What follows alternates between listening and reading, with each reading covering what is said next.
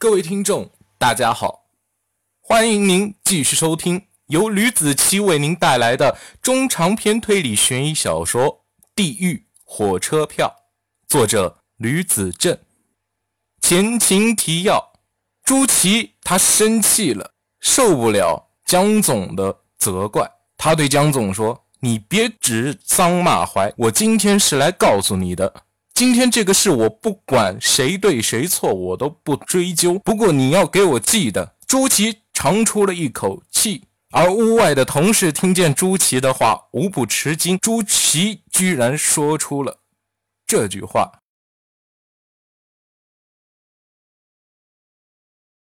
第四十四章，你和我的那些事情，你就别指桑骂槐了。里面不光有我的原因，还有你的原因。一个巴掌拍不响。我告诉你，江玲玲，我和你了断了，已经没有任何联系了。之前你怎么样雇人打方婷的，我不管，但你要给我记得，以后你再妄图动他一根汗毛试一试，我朱祁无数的方法让你不好过，让你死无葬身之地。朱祁从怀中掏出一把匕首，猛地一挥，正好戳在了。桌上的文件上死死地钉在了桌子上。屋外鸦雀无声。朱祁推门而出，没人敢问他，也没人敢和他打招呼。只有人看向办公室，发现桌上不知什么时候多出了一把匕首。江总抓狂了，把匕首直接扔向了楼下，正巧砸在了朱祁电瓶车的座位上。朱祁把匕首取下来，心疼自己的座驾，把匕首放在了后备箱中，去饭店。买了一些炒菜，高高兴兴的回去了。朱琪高兴的看着方婷的孩子吃饭，自己不禁乐开了花，对方婷说：“没事了，今天的事不会再发生第二次了，相信我，我信可以了吧？”方婷笑了，爱笑的女孩是最美的，这也坚信了朱琪的态度，一定要娶她为妻。有时候找结婚对象，尤其是离异过的女人，是最真实的。选定的男人。肯定会再三考虑，也不会像女孩一样粘人。你都说了三十多遍了。朱琪突然站了起来，面对着饭桌上的阿姨说道：“阿姨，我正好有正事想和你说。我和方婷处对象了哈，虽然有些仓促，但是我们情投意合。如果允许，我想尽快结婚。当然了，我还得等把我工作找到了再说。”阿姨看着朱琪的精神头。只是傻笑，安抚朱祁先坐下来吃饭。吃饭还不谢谢叔叔给我们买了这么多好菜。方婷说：“谢谢叔叔。”两个小孩都笑了，真乖。叔叔还买了这个。他从怀里掏出了两根冰糖葫芦。妈妈，我要吃。女儿说：“我也是。”不能，咱们把饭吃了再说。方婷把东西收了起来，她没有追究。打手说的内容，他想等朱祁把实话说给自己听，而朱祁也在琢磨着怎么告诉方婷的前因后果。这边家和万事兴，那边林凯也佩戴整齐，把之前就准备好的礼盒提在了手上。江涛告诉他，今天来了五位领导，手中正好也有五个礼盒，这五个礼盒价值五万块。要说这盒子难道是金子做的还是白银做的呢？没错，这是真金白银。钞票做的，你们现在到哪了呀？林凯在门口打了个电话给江涛，这个饭店我没来过哦，你帮我订好了是吧？呃，位置在哪？好的，好的的，我到了。哎，好的，行。林凯提着礼盒进了酒店，这酒店很大气，叫做人民公馆，看起来自己要卖血了，不卖个五十斤，这顿饭估计是请不起了。来到柜台前，说明了有位。相信男人定了位置，前台小姐高兴的带他上了楼。说实在的，他在外国待了很久，也没见过这么奢华的酒店，雕梁画栋，感觉就像是进了古代皇帝住的宫殿一般，特别气派非凡。先生，小姐把林凯带到了一个包房前，到了，你现在在这边坐着，等人齐了，按桌上的按钮，我就给你们上菜。说完。这个小姐就走了。林凯脱下了外套，挂在了衣架上。可千万不要出岔子。今天不光是为了自己，还要为了宜家的弟弟。他把礼盒放在凳子底下，坐在了一旁的沙发上玩着手机。不一会儿，就听见了几个沉重的脚步声，由远及近的走了过来。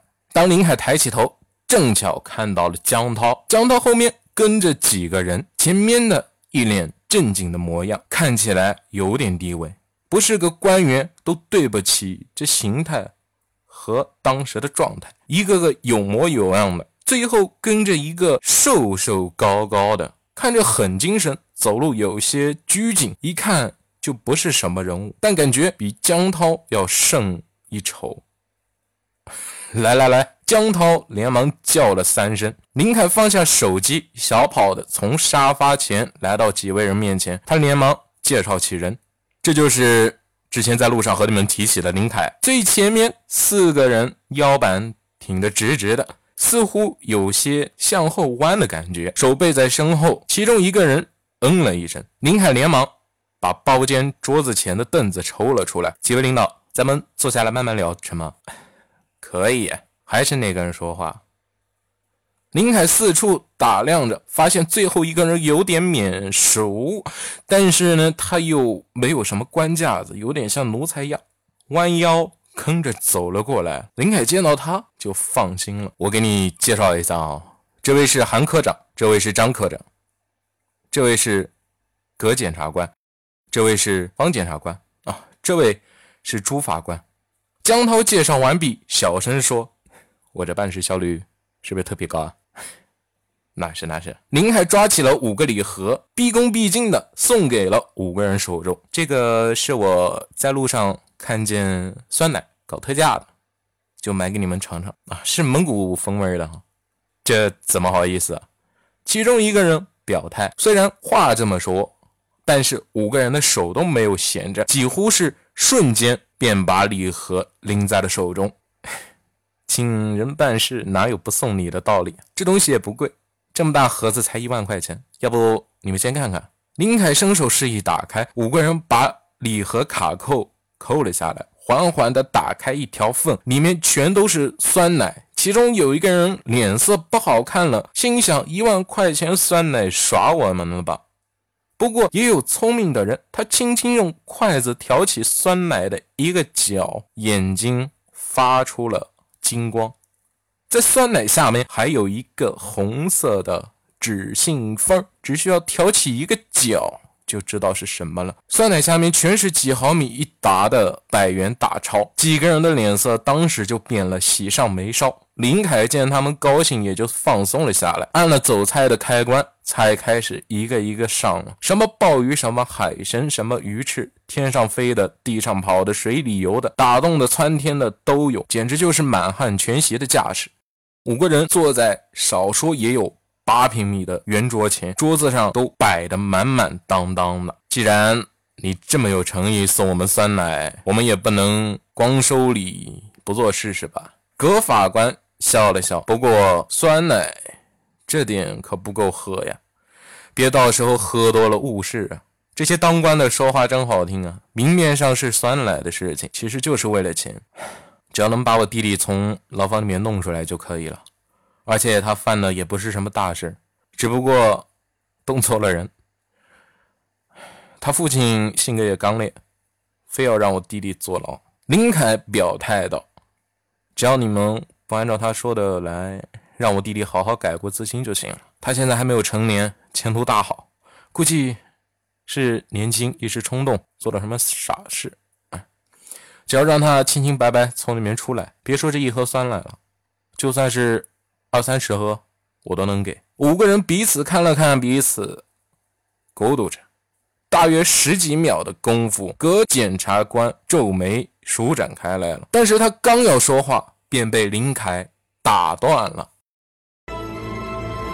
好了，这就是我为您带来的《地狱火车票》第四十四章的内容。